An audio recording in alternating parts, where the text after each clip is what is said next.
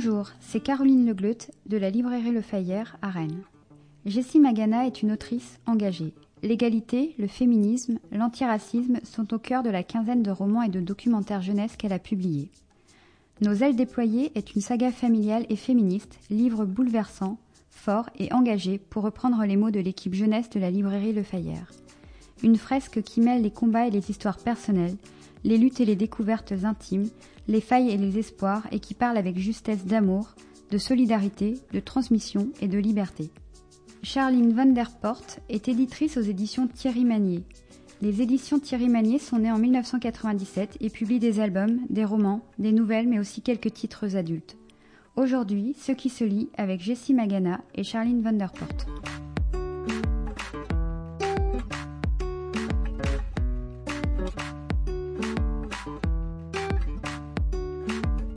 Bonjour et bienvenue dans Ce qui se lit, le podcast de la librairie Le Fayère à Rennes réalisé par Arnaud Vasmer, des entretiens durant lesquels nous vous proposons d'entendre des auteurs et euh, leurs éditeurs aujourd'hui avec une histoire qui nous emmène en 1974 et en 2018 à la rencontre de plusieurs générations de militantes féministes de la loi sur l'IVG jusqu'aux Gilets jaunes. Et oui, ce sont les deux histoires que vous reliez, euh, Jessie Magana. Bonjour. Bonjour.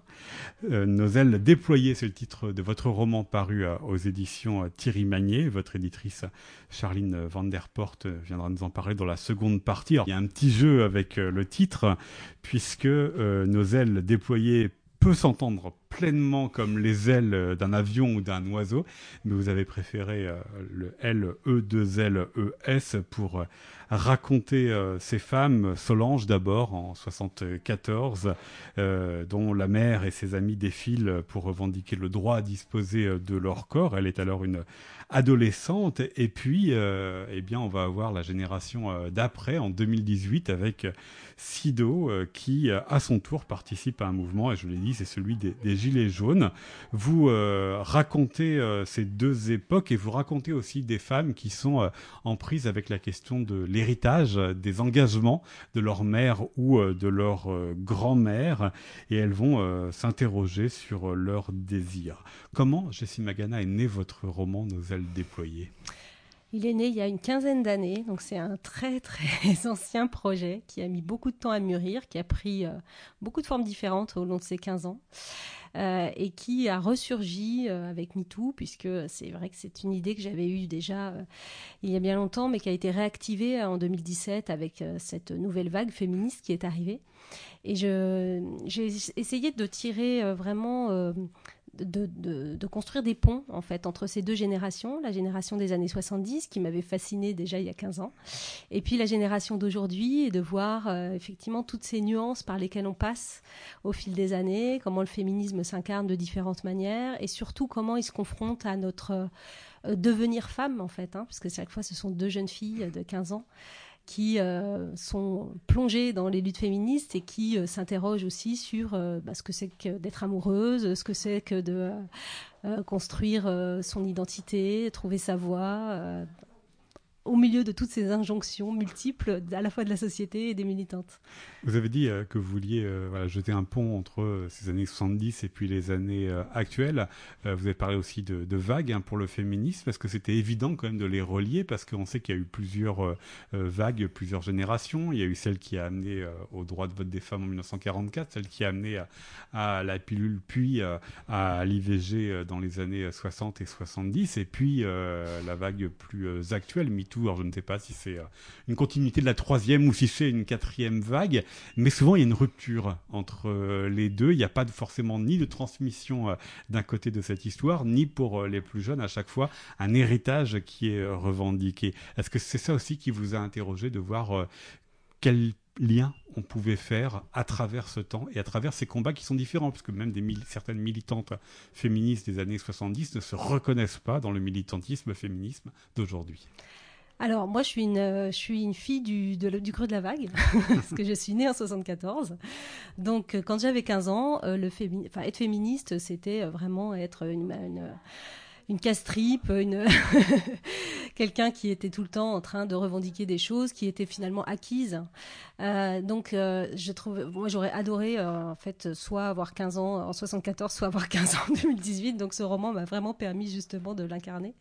donc, ce qui est intéressant, effectivement, c'est de voir à la fois les évolutions mais en même temps tellement de points communs. C'est-à-dire que ce qu'on retrouve, ce qu'on a aujourd'hui, ce qu'on voit beaucoup, le côté provoque, le côté humour, le côté euh, très euh, sororal, hein, c'est-à-dire là, on fait tout un battage autour des réunions non mixtes, mais euh, les années 70 avec le MLF, c'était ça. Hein, on ne peut se libérer de sa parole que si on est dans un espace bienveillant, et souvent, effectivement, ça passe par la non-mixité.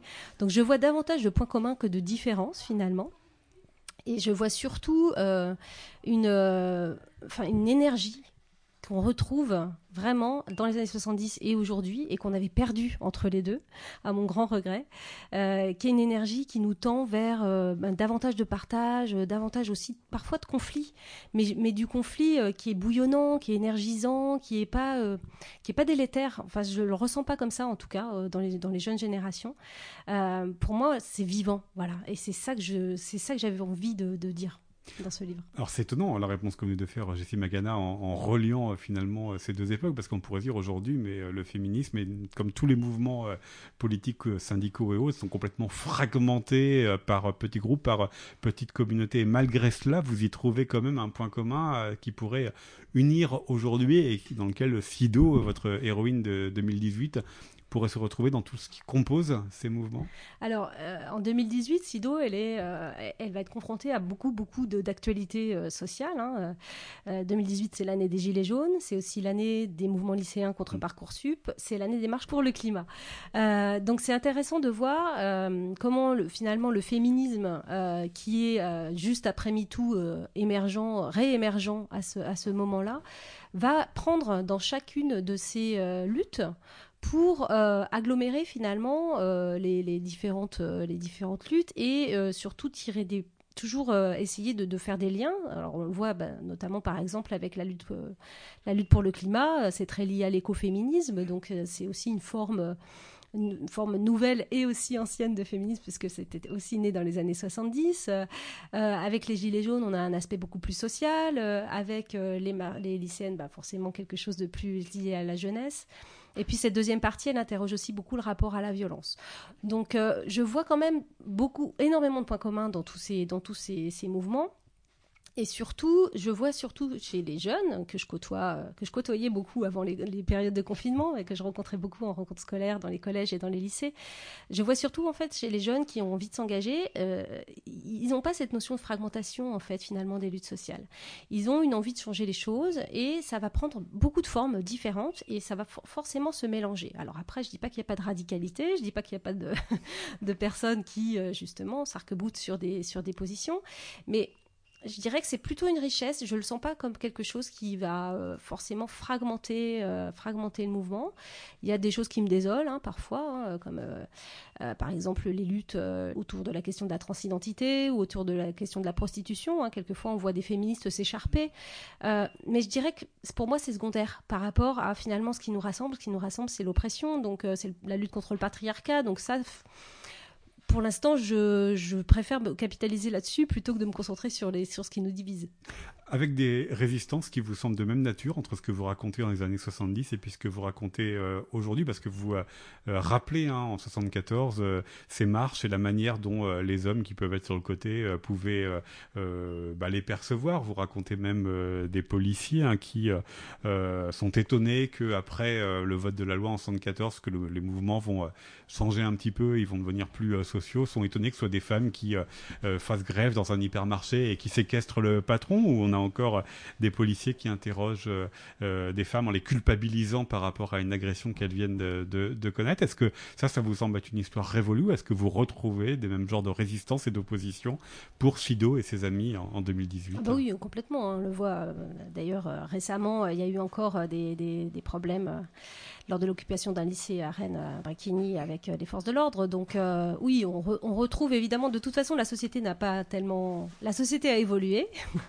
on prend davantage en, compte la parole des femmes, on l'écoute davantage, mais le système est toujours présent. Donc forcément, on va retrouver, on va retrouver ces invariants. Mais ce qui m'intéresse surtout moi, c'est plutôt de me dire comment en tant qu'individu, mes personnages arrivent à faire justement avec toutes ces différentes tendances, euh, toutes ces différentes, euh, tous ces différents engagements pour se construire. C'est ça qui m'intéresse. Je n'avais pas forcément envie de faire une histoire des luttes féministes. C'est très bien fait dans les, dans les essais qui existent déjà. J'avais pas non plus envie euh, euh, de, donner un cours, de faire un documentaire. Euh, c'est très documenté, bien sûr. Je me suis appuyée sur énormément d'images d'archives, de témoignages, de tout ce que vous voulez. On reverra aux, travaux de Christine Barr que vous mentionnez dans votre livre notamment. Ouais. Mais j'avais besoin de vraiment interroger sur qu'est-ce que ça fait à l'intérieur de soi d'avoir 15 ans et d'essayer de se construire dans avec, avec et contre tous ces mouvements. Euh, qu'est-ce que ça fait de devoir se confronter à, comme tout un chacun, euh, tomber amoureux, euh, se construire, savoir qui on devient? C'était vraiment ça qui m'intéressait. C'était vraiment ce travail sur l'intériorité. Oui, mais une intériorité qui n'est pas protégée de, de l'extérieur. Parce que c'est ça aussi que vous racontez, c'est comment les combats politiques viennent empiéter sur l'intime, l'intimité. Oui, absolument. Et comment ils viennent euh, parfois vous empêcher tout simplement de lâcher prise, euh, de tomber amoureuse de la personne euh, que, dont vous, pour laquelle vous ressentez une attirance. Et puis les injonctions vont faire que vous ne pouvez pas tomber amoureuse. comment, bah, quelquefois, l'injonction d'être libre, comme, comme le, dit, le dit Coco dans les années 70 à sa fille. Coco, c'est la mère de Solange et la grand-mère voilà. de Donc la mère de Solange qui est très très militante évidemment au MLF hein, et qui lui, porte des injonctions, comme elle-même a porté des injonctions quand elle était adolescente, c'était des injonctions de se conformer à la société, elle lui donne une injonction qui est d'être libre, mais Solange, elle, elle n'a pas forcément envie de tout ça, elle a juste envie d'être elle-même, donc elle, cherche sa voie au milieu de tout ça, et c'est ça qui m'intéressait, vraiment j'avais envie d'explorer ça, parce que moi je viens pas d'une famille militante, donc euh, s'interroger sur voilà, comment je me serais construite si j'avais été dans une famille militante comme ça, qui m'inculquait certaines valeurs, qui me m'obliger quelque part à être libre, alors que peut-être j'aurais juste souhaité explorer d'autres voies. C'était ça. Et puis qui oublie parfois euh, des choses à, transmettre parce que c'est ce que ressent euh, Solange avec Coco. Euh, il y a l'héritage de cette histoire au niveau de l'intimité, au niveau bah, des organes masculins, féminins. Elle sait tout. Elle sait tout, sauf l'essentiel, les sentiments, l'amour. Oui, parce que bah, Coco c'est effectivement un peu blindé. Hein. Euh, elle a eu, euh, elle a eu sa fille euh, seule, et puis ensuite elle n'a pas eu de, elle n'a pas eu de relation sentimentale. Donc elle a noué une relation très très fusionnelle hein, avec avec Solange. Donc donc Solange au moment où elle commence un peu à s'interroger sur sur son désir, est-ce qu'elle aime les filles, est-ce qu'elle aime les garçons, mais comment on fait Et ben elle n'a pas les outils en fait, elle n'a pas les clés, alors que pourtant elle a exploré avec sa mère l'ensemble des des conditions anatomiques etc., puisque les femmes pratiquaient euh, l'auto-examen gynécologique à l'époque, etc. Donc elle connaît tout, mais en fait elle connaît rien, parce qu'elle est amputée des sentiments aussi, parce que par son vécu, quand elle était petite, elle était souvent à l'écart, parce que voilà, elle était, euh, elle était fille euh, d'une maman seule. Hein, dans les années 60, c'était pas forcément quelque chose de très très bien vécu. et puis que bah, Coco elle prend beaucoup de place. Un, des premiers titres de travail, hein, oui. un des premiers titres de travail de, pour ce roman, c'était comment survivre à une mère féministe. Effectivement, ça peut tout à fait se concevoir à la lecture de nos ailes déployées parce que, euh, oui, elle, enfin, elle, étouffe complètement, euh, cette fille. Cette fille a besoin de partir, a besoin de voir l'ailleurs, a besoin d'aller se confronter à l'altérité. L'altérité des garçons, l'altérité d'autres filles, l'altérité d'autres cultures, puisque on va pas dire comment, mais il y a une partie du roman qui va se passer en, Algérie. Euh, là, va se, va se confronter à une autre culture parce qu'elle a besoin de cela aussi. Oui, elle a vraiment besoin de se sortir de son milieu, mais comme tous les adolescents, on a besoin de sortir de, son milieu et de se confronter, tester les limites. Sauf qu'elle, elle n'avait pas de limites, justement. Donc il va bien falloir aller chercher ailleurs et aller chercher très loin, effectivement. Et elle va jusqu'en Algérie pour euh, bah, se retrouver quelque part, mm. hein, essayer de comprendre vraiment qui elle est et puis euh, bah, voir que loin de Coco, elle peut exister aussi elle peut exister et puis elle va exister même euh, très différemment euh, de Coco puisqu'elle va euh, rentrer dans le monde de l'industrie, un monde d'hommes, ce qu'elle raconte. Hein, elle a fait Polytechnique, enfin bref, elle est rentrée complètement dans le cadre, complètement dans, le moule. On dirait que Coco et, sa petite fille Sido se retrouvent peut-être davantage que Solange et sa fille et Solange et sa mère. Oui, c'était, j'avais vraiment envie d'explorer ça aussi. Hein. Donc dans la deuxième partie du roman, on a donc Sido qui a l'âge de qui a 15 ans, hein, qui a l'âge qu'avait Solange dans la première partie. Et Solange est devenue une euh, Wonder Woman euh, euh, qui est qui est qui travaille dans, dans une multinationale, voilà, mais qui de l'intérieur a essayé de faire aussi bouger les choses. C'est-à-dire qu'elle a effectivement fait Polytechnique, elle a été dans un monde d'hommes dans l'industrie. Et quelque part, c'est aussi notre manière d'être féministe. c'est être féministe, c'est pas juste être contre, c'est peut-être aussi pervertir le système de l'intérieur. Euh, et ça, Sido, évidemment, a du mal à le comprendre, parce qu'elle est très proche de sa grand-mère, qu'il y a beaucoup euh, d'échanges entre elles. Euh, et j'ai beaucoup aimé travailler cette relation-là aussi, cette transmission entre la grand-mère et, sa petite-fille. Oui, parce que le nom de Solange, dans la deuxième partie qui débute en 2018, il arrive quand même assez tardivement. Voilà, c'est ça. C'est quand même le fantôme qui n'est pas là, mais qui est très présent par son absence. Hein. Exactement, oui, ouais, bien sûr. Alors, une absence aussi justifiée par quelque, chose qui s'est passé dans la première partie et qui, euh, qui sous-tend en fait finalement toute la deuxième, mais je ne vais pas révéler quoi. Mais en tout cas, il y a une espèce de tension dramatique qui se, qui se noue au fil de cette deuxième partie et on va comprendre petit à petit ce qui s'est passé et pourquoi Solange a fait ce choix aussi de s'abstraire euh, complètement de ce milieu militant tout en y étant complètement attachée.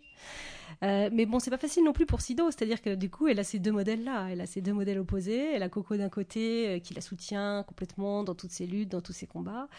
Et puis elle a euh, Solange de l'autre qui propose un autre modèle et qui pourtant euh, est intéressant également. Donc elle va essayer de trouver elle aussi sa voie. Et elle, ça passe beaucoup plus par le rapport à la nature, euh, par un rapport beaucoup plus terrien euh, qu'on n'avait pas du tout en fait dans les années 70 je pense euh, euh, beaucoup de beaucoup de ces femmes qui étaient très militantes étaient plutôt des urbaines. On avait même s'il y a effectivement Françoise Daubonne avec l'écoféminisme où il y avait quand même un, un terreau mais je trouve qu'aujourd'hui, dans le, dans le rapport au, féminisme, il y a beaucoup de gens aussi qui s'interrogent sur nos modes de vie et qui euh, se disent ben, peut-être qu'il faudrait qu'on sorte de ce système euh, capitaliste, de ce système citadin. Donc c'est ça aussi qui, sous-tend un peu cette deuxième partie avec ce personnage de Sido. Est-ce que ce fut un, défi, euh, Jessie Magana, en écrivant Nos ailes déployées, de faire comprendre aux lecteurs et lectrices d'aujourd'hui, donc principalement et d'abord un public d'adolescents, ce qu'étaient euh, ces euh, combats des années 70, comme Sido finalement est un peu gêné pour essayer de comprendre qui était sa mère, qu'on lui a raconté comme une rebelle, mais qu'elle ne voit pas du tout comme une rebelle, puisque elle a cessé d'être une rebelle.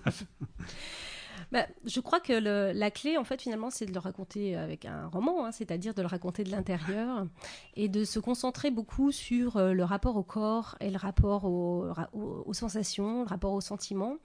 Euh, si, les, auditeurs et les auditrices lisent le roman, euh, ils et elles verront qu'il y a euh, un, pas mal de scènes érotiques dans ce roman, qui sont des scènes aussi qui réinventent la manière d'écrire ce type de scène pour justement faire toucher du doigt ce que pourraient être des rapports sexuels bienveillants, très euh, enthousiasmant euh, entre, entre deux personnes et dégager quelque part de, des injonctions qu'on pourrait, qu'on pourrait avoir. Donc c'est par, par ce biais-là aussi parfois que je peux faire ressentir euh, aussi ce que, ce que c'était tout, tout, simplement vivre dans ces années-là qui étaient des années beaucoup plus libérées qu'aujourd'hui. et peut-être qu'en s'interrogeant sur comment elles, elles, quel rapport elles avaient avec leur corps, quel rapport elles avaient avec euh, le corps de l'autre, euh, cette liberté qu'elles essayaient d'avoir dans tout leur euh, dans, dans tous leurs liens, peut-être qu'on peut toucher du doigt ce que ça pourrait devenir aussi aujourd'hui. C'est vraiment par ce biais-là que j'ai essayé de, de travailler dans cette série de podcasts, Ce qui se lit, Jessie Magana, on s'intéresse euh, à votre texte, on vient de le faire, on s'intéresse aussi à la relation euh, que les auteurs entretiennent avec leurs euh, éditeurs. Ici, Charline Vanderport pour les éditions Thierry Magnier. Qu'attendez-vous de votre éditrice? Que lui demandez-vous, elle que vous remerciez à la fin de votre livre en écrivant qu'elle vous a fait confiance, vous a guidé et fait grandir en toute sororité euh, oui, effectivement, j'attends effectivement de la sororité. C'est un mot que j'adore. Alors, il y a un autre mot que j'aime beaucoup aussi, c'est la delphité, c'est-à-dire que c'est la sororité euh, et la fraternité. Euh, c'est dégager en fait de l'aspect de l'aspect genré. Qu'est-ce que j'attends d'une éditrice ou d'un éditeur d'ailleurs? Je crois que j'attends de la connivence essentiellement. Euh, mais aussi euh, qu'on pointe du doigt la meilleure manière de faire progresser un texte. Et euh, je crois que c'est ça, que, c'est ça qui m'a vraiment passionné avec Charline, c'est que Euh, quand je lui ai envoyé mon texte, je, connaissais un petit peu ses défauts, euh, mais elle a mis tout de suite le doigt dessus. Et, euh, finalement, elle a réussi à me faire complètement grandir, en fait. Et c'est ça, en fait, que c'est ce, travail-là qui, pour moi, est essentiel. Alors moi, je suis éditrice de formation, donc j'ai pas besoin d'être convaincue du travail de l'éditeur ou de l'éditrice. Je crois que écrire un texte seul et s'auto-publier, pour moi, je serais vraiment amputée d'une partie de, partie de moi-même parce besoin que de ce dialogue absolument besoin de ce dialogue euh, parce que c'est comme ça qu'on fait progresser le texte et surtout qu'on le fait sortir de soi. C'est-à-dire qu'il y a quelques fois, on arrive, on sait quels sont les défauts, mais on n'arrive juste pas. à les corriger. et on a besoin que quelqu'un nous mette le doigt dessus. Alors, c'est pas elle qui va nous donner la solution. La solution, je l'ai trouvée toute seule. Mais si elle m'avait pas mis le doigt sur certaines choses, et à plusieurs reprises, en tout cas, il y a un un procédé littéraire que j'ai utilisé dans le roman qui est euh, euh, pour justement être dans, ce, dans cette voie intérieure de plusieurs personnages euh, que je n'avais pas trouvé au démarrage. Et jusqu'au bout en fait Charline me disait mais là il y a un problème avec le point de vue. Et je le savais que j'avais ce problème avec le point de vue. J'ai trouvé le procédé littéraire mais vraiment à la fin mais parce qu'elle m'a poussé dans mes retranchements. Et vraiment je le remercie parce que je pense que sinon je, je serais restée en dessous de ce que j'aurais pu faire.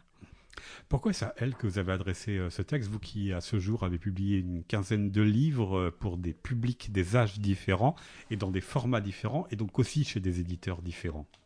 Alors, je l'avais envoyé à plusieurs éditeurs et éditrices, hein, on va pas se mentir. Hein.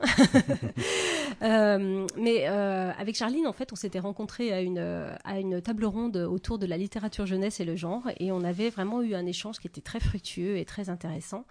Et puis, euh, cette maison d'édition Thierry Magnier, c'est une maison d'édition dans laquelle je me reconnais sur plein de plans, hein, à la fois au plan littéraire, parce que c'est la première effectivement des c'est la première des, des, le premier des critères mais aussi au niveau des engagements et puis, euh, elle a publié une collection qui s'appelle L'Ardeur, hein, qui est une collection de littérature érotique pour adolescents et adolescentes.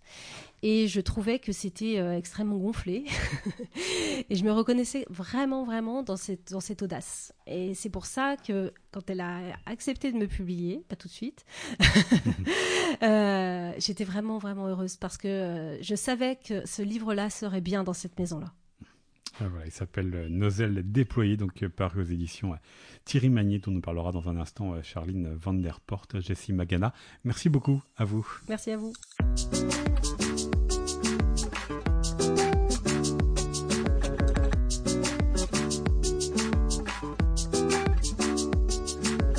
Poursuivons cet épisode de Ce qui se lit, le podcast de la librairie Le Fayère en votre compagnie. Charline Van Der Porte, bonjour. Bonjour. Vous êtes donc euh, éditrice euh, chez Thierry Magnier et c'est vous qui avez édité le livre que Jessie Magana euh, vient de nous euh, parler, euh, Nos ailes déployées, donc qui raconte ces personnages issus d'une même famille en 74 et 2018 sur les combats et les engagements féministes. Elle nous a aussi parlé de la manière dont vous travaillez ensemble. Vous venez de l'entendre justement. Quel est vous votre point de vue sur ce travail en commun? Alors c'est vrai que c'était assez particulier et puis on en parlait justement avec Jessie avec un peu de nostalgie du fait qu'avant on pouvait rencontrer des gens euh, comme ça euh, de manière euh, fortuite lors de rencontres et puis il y a quelque chose qui se passe, une alchimie qui naît entre des personnes et moi j'avais ressenti ça en rencontrant Jessie. Donc quand elle m'a envoyé son roman plusieurs mois plus tard j'étais très contente, j'avais un très bon a priori, j'avais très envie de travailler avec Jessie. Donc c'est sûr que je partais pas euh, neutre en, te lisant. Je connaissais son travail par ailleurs, etc. Et puis là, c'est vrai que j'ai été surprise déjà de l'ampleur euh, du projet euh, dans lequel Jessie s'était lancée parce que... plus de 400 pages. Plus de 400 pages. Et puis il y avait quasiment plusieurs romans en un, dans tout ce qui est ouvert comme porte, piste de réflexion. Donc ça, ça m'a tout de suite plu et passionné. Et euh, j'ai aussi parlé d'audace, mais j'ai été aussi tout de suite euh, séduite par euh, le courage de certaines scènes. J'ai trouvé que, et c'est ce qui m'importe moi depuis quelque temps, de plus en plus, je remarque le courage d'aller au bout des choses et que quand certaines scènes sont appelées, eh ben elles sont pas mises sous le tapis, on y va, on les traite. Et je trouvais que ça s'était extrêmement bien fait dès le départ, ça c'était là. Euh, ensuite, oui, comme le disait Jessie, il y avait des petits points au niveau de la construction. Et puis surtout, comme le disait Jessie, ça venait aussi de l'histoire de ce texte qui a d'abord été euh, une première, euh, enfin qui, dans sa forme première n'existait qu'en 74 ou en tout cas dans les années 70, et puis qui s'est enrichi de tout autre, un autre pan.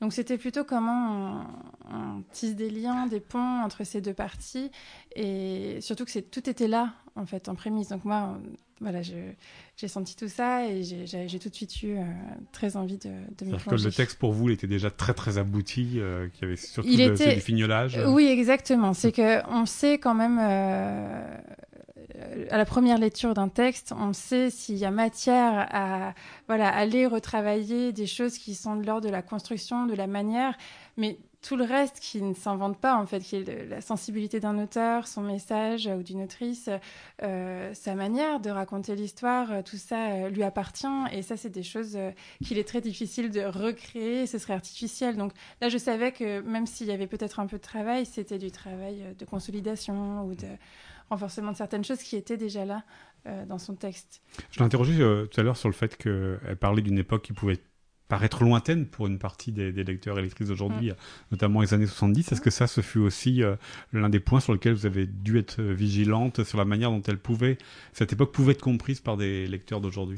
Non, parce que euh, justement, et ça a été un des points aussi euh, de retravail, euh, le fait que cette première partie, euh, on soit tout de suite plongé à travers le regard d'une adolescente euh, qui a les mêmes interrogations euh, qu'une que adolescente euh, actuelle. Je trouve que ça donnait une lecture à la fois très contemporaine euh, et puis très accessible euh, de, de, cette époque. Et puis, je trouve qu'il y a quelque chose de tellement fascinant dans ces années 70 au niveau de la liberté, de la redécouverte du corps féminin, et, et, finalement, ça, c'est très actuel. On a l'impression de réinventer l'eau chaude euh, en ce moment, mais en réalité, tout ça était déjà en germe à l'époque. Donc, je trouve au, au contraire qu'il y a quelque chose de très actuel euh, dans cette première partie, et je pense tout à fait accessible. Euh. Alors, elle nous a aussi expliqué, euh, Jessie Magana, que ce qu'elle attendait de vous, c'était aussi de faire progresser. De... Elle savait les petits coups de mou dans le texte, et euh, elle, a, elle vous attendait pour pouvoir se dépasser. Ce...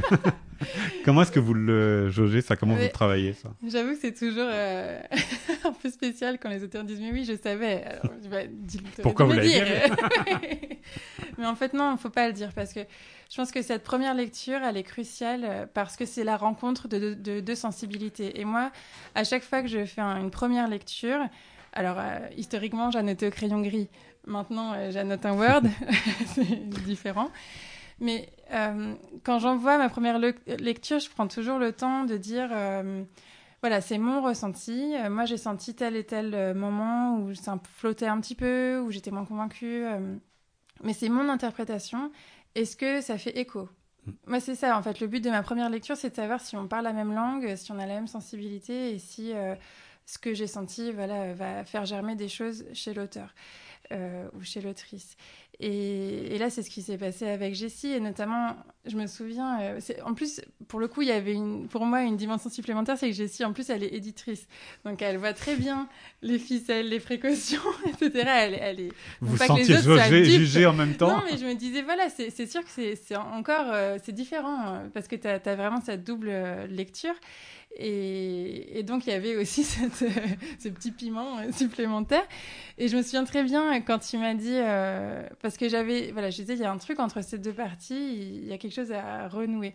Et, et tu m'as dit, ben oui, euh, il y avait un premier roman, et après, et là, je me suis dit, ah bon, je suis pas complètement à côté de la plaque. Mais ça aurait pas été grave parce que je pense quand même, moi, je suis convaincue que notre travail, c'est juste une histoire de de sensibilité et tout est toujours subjectif. Donc, il n'y aurait pas eu de bonne ou de mauvaise lecture, juste une lecture qui parle à l'auteur ou qui lui parle pas. Et auquel cas, c'est pas la peine de, pour moi de, de s'entêter parce qu'on va pas réussir à, à s'entendre. C'est ça, et puis à, à, faire émerger quelque chose de l'ordre. De, un peu de la magie, quoi. Parce que quand on arrive comme ça, juste comme disait Jessie, moi je donne pas de piste de retravail précise, je, je pointe juste.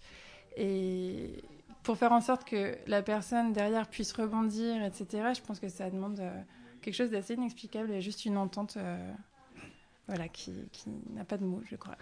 Alors Jessie Magana euh, fait partie, elle l'a dit, hein, des auteurs qui euh, ont envoyé leur texte à plusieurs éditeurs en même temps. Est-ce que ça veut dire que pour vous, il faut, quand vous recevez un texte, il faut aller vite?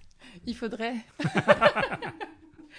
il faudrait. Oui, oui, mais ce serait mentir. Moi, j'ai déjà des textes qui me sont passés sous le nez, évidemment. Évidemment. et puis, ben, on l'a assez répété. Il y a beaucoup, beaucoup de manuscrits qui nous arrivent ces temps-ci, donc ça se complique. Les gens ont beaucoup écrit pendant le confinement. Oui mais pas que les auteurs inconnus, etc., y compris nos auteurs maison. Donc ça ajoute, euh, parce que nous, on ne publie pas plus. Euh, heureusement, je crois que c'est une sage décision depuis quelques années d'essayer de maintenir un, certain rythme de, parution. Mais donc, euh, oui, il y a ce, ce, tiraillement entre le fait de devoir aller assez vite pour pouvoir... Mais à la fois, voilà, il faut, il faut aller vite pour... Pas parce qu'on est le premier, c'est sûr, on va le faire, mais parce que je vous disais, il y a quand même autre chose qui se joue. Et il m'est arrivé aussi, du coup, de faire des retours en même temps que d'autres collègues, mais de bien dire à l'auteur ou à l'autrice que là, là maintenant, c'était à lui ou à elle de prendre, voilà, en fonction des retours qu'on lui fait, des pistes de travail qu'on lui propose, de choisir l'endroit où elle va sentir le plus à même euh, de développer ce texte. Qu'est-ce qu'il doit y avoir, euh, Charline Van Der Porte, chez un auteur ou euh, dans un texte pour que vous l'intégriez justement à votre catalogue chez Thierry Magnier, ce qui permet de définir aussi en creux la question de la, ligne éditoriale. Hein. Jessie en a parlé tout à l'heure euh, comme étant, euh, euh, enfin ce qui l'intéressait, c'était l'engagement et la dimension littéraire. On a longtemps dit chez Magnier qu'on n'avait pas de ligne, ce qui est faux parce que euh, dans la pratique, quand on soit des textes, parfois spontanément, on se dit mais ça c'est pas manié. Donc euh, c'est qu'en creux, il y a quand même quelque, chose, qui fait que c'est manié. Alors euh, je pense que ce qui nous faisait dire qu'il n'y avait pas de ligne, c'est qu'on est, dans l'équipe éditoriale chez Thierry Magnier, on est, on est très peu. Il y a donc Thierry Magnier, Camille Gauthier qui s'occupe des albums et moi qui suis au roman. Et je crois qu'on a tous les trois une grande curiosité. Euh, qu'on est bon public et qu'on est sensible à voilà, différents types de textes, euh, tout un tas de thèmes différents. Euh, du coup, moi, je n'arrive pas avec des attentes précises. Je cherche pas forcément une plume, je cherche pas forcément un humour, je cherche pas forcément des sujets engagés, même si ma sensibilité propre fait que voilà, je, je vais répondre voilà, plus spontanément à ce genre de texte. Mais j'aime bien l'idée du fait qu'on se laisse surprendre et qu'on recherche plutôt l'audace qu'elle soit euh, dans une manière complètement barrée de traiter un sujet, euh, même si c'est un sujet qui est déjà rebattu, euh, que ce soit dans une écriture très pointue, très poussée, que ce soit au contraire dans l'humour. Du moment qu'il y a une vraie qualité, une vraie cohérence dans l'objet qu'on nous propose, dans le texte qu'on nous propose, si c'est juste un, si un roman, voilà, on, y va. mais il n'y a pas de grille de prérequis. Moi, ce qu'on aime, je pense, c'est être surpris. Et là, ça a été le cas. Et puis il y a la question du public à qui vous adressez, parce que vous publiez quelques romans euh, pour euh, le grand public, mais euh, c'est surtout pour différents âges compartimentés aussi. Comment ça se passe Ça, c'est un peu malgré nous, je dois dire, parce qu'il faut que ce soit lisible, pour, notamment pour les libraires, pour qu'ils sachent où à peu près les ranger, mais c'est une vraie question. Parce que nous, longtemps, on s'est refusé à indiquer des âges, par exemple, sur les couvertures. Tout simplement parce que ça nous semble artificiel dans le sens où il n'y a pas deux gamins de 12 ans euh, qui vont être euh, voilà, au même, euh, même niveau que les voilà, autres. au même niveau, dans les mêmes bulles. Enfin, ça, voilà, c'est assez difficile et puis on n'a pas envie d'enfermer comme ça ni nos textes ni nos lecteurs dans des cases. après, pour le texte de Jessie, c'est une question qui se pose aussi pour, pour tout un tas de romans moi, que je publie et que j'aime beaucoup, qui, qui est ce qu'on appelle la, la, littérature young adult mmh. et qui est à cheval sur euh, parce que tout le monde peut s'y retrouver dans ce texte. Et d'ailleurs, on a d'excellents retours de lecture d'adultes euh, qui se disent. Il y a vraiment une idée de transmission qui est très forte aussi dans cette littérature, et puis notamment dans ce texte, où on a envie de partager en tant qu'adulte ce texte qui nous a bouleversés pour tout un tas de raisons avec des plus jeunes. Donc on est pour moi entre deux, et penser à un lecteur lambda, euh, moi en tant qu'éditrice, très sincèrement, j'y pense pas dans le retravail parce que voilà, ça se fait de manière un peu spontanée. Je sais que là, les sujets, euh, ce dont on parle est universel et, euh, va toucher même euh, voilà, des lecteurs de 13-14 ans, 14 et plus. Après, ça s'arrête là. voilà, même censurer certaines scènes pour protéger, éviter tel sujet, justement parce que ce serait délicat de proposer ça à des lecteurs adolescents. Ça, c'est vraiment pas dans la politique euh, de la maison. Tout peut, tout peut se dire, ça dépend de la manière de le dire. Ben, je crois. Je crois vraiment qu'on peut aller, qu'on peut aller loin, et, c'est aussi ça, euh, je pense, la, la ligne peut-être maniée, c'est que, par exemple, quand je reçois un manuscrit, ce qui me guide euh, tout de suite, c'est la lettre qui accompagne le manuscrit, parce que je trouve qu'on... Enfin, quand elle, quand elle est là. en général, ça m'en dit long sur la manière dont la personne euh, considère l'enfance. Est-ce que c'est quelqu'un qui arrive du haut de son âge adulte pour euh, consoler, aider euh, les enfants à passer tel et tel cap, etc. Auquel cas, euh, c'est pas pour moi, c'est sûr, je même pas la peine que je, lise 15 lignes.